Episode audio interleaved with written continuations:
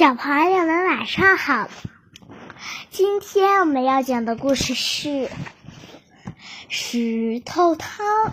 嗯，三个和尚阿福、阿禄和阿寿走在一条山路上，他们一路聊着猫的胡须、太阳的颜色，还有布施。什么使人幸福？阿寿最年轻的阿福问。阿寿年纪最大，也最有智慧。他说：“我们去找找看。”一阵钟声把他们的目光引向山下，那里有一个村庄。他们站得太高，还看不清楚。他们不知道这个村庄曾经饱受苦难，饥荒、洪水和战争让村民们身心疲惫。村民们不相信陌生人。甚至还会怀疑自己的邻居。村民们辛勤劳作，但从来只顾自己。村里有一个农夫，一个茶商，一个秀才，一个女裁缝，一个木匠，一个郎中，还有其他很多人。可是他们互相间很少往来。当和尚们走到山脚下时，村民们早已躲进家中，没有人来到门前迎接。一看到和尚们走进村庄，村民们又紧紧地关上了窗。和尚们去敲第一家的人门，没有人回答。接着，房里的灯灭了。他们又去敲第二家的门，结果还是一样。就这样，一家挨一家。一户又一户，这些人不知道什么是幸福。和尚们说：“可是今天，阿寿说道，他的脸庞像月亮一样皎洁。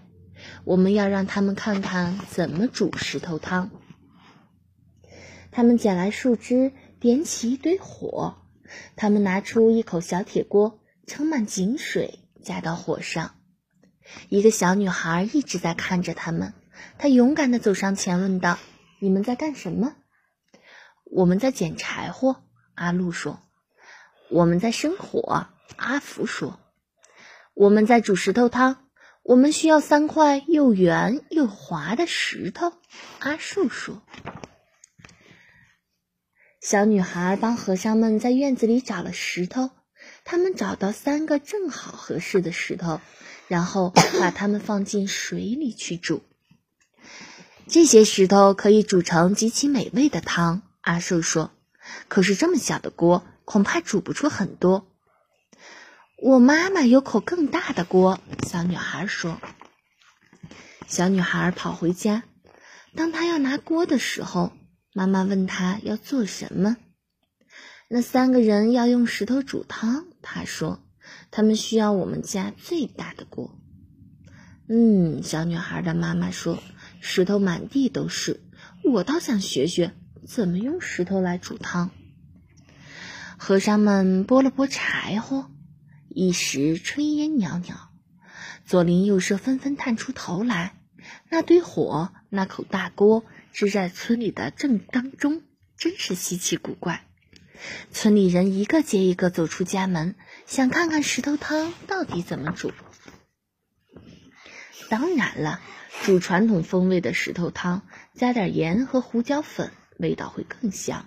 阿福说：“嗯，不错。”阿禄一边在巨大的锅里搅着水和石头，一边说：“可是我们没带。”“嗯，我家有盐和胡椒粉。”秀才说，他的眼睛睁得大大的，充满了好奇。一眨眼，他就不见了。回来时拿着盐和胡椒粉，还有一点别的调料。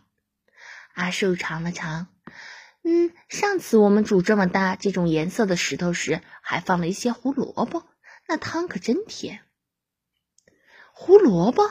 站在后排的一个妇人说：“我家可能有，不过只有几根。”他转身就跑，回来时捧着许多胡萝卜，多的都快抱不住了。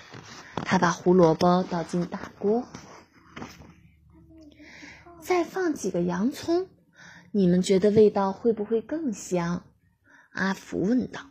“对呀，放几个洋葱进去，味道也许不错。”农夫说着，快步离开。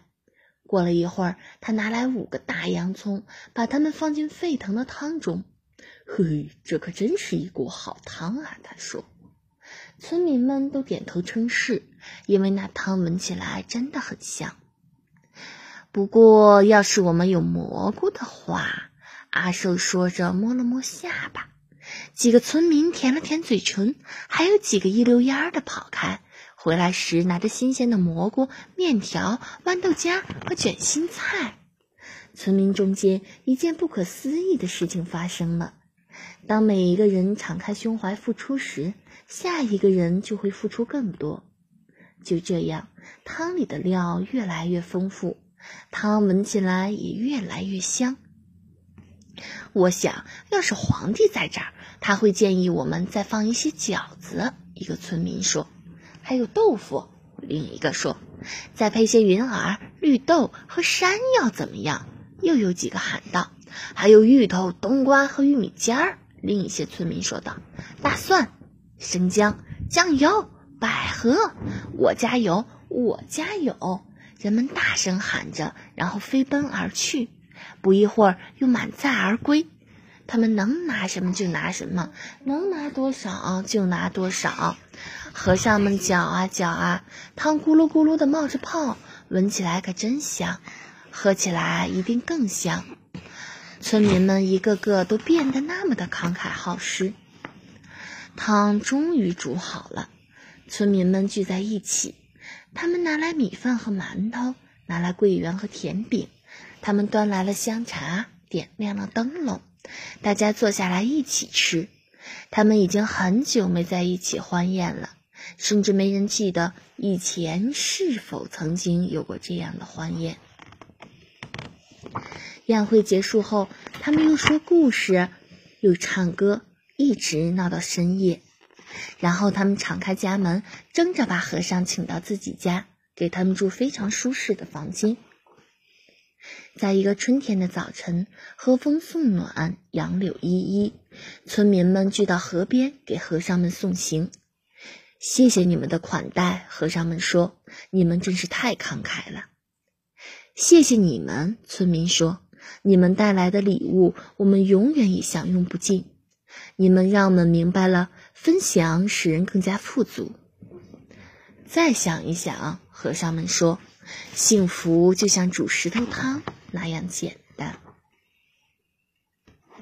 今天的故事就讲到这里，喜欢听要点赞，订阅我们再见了。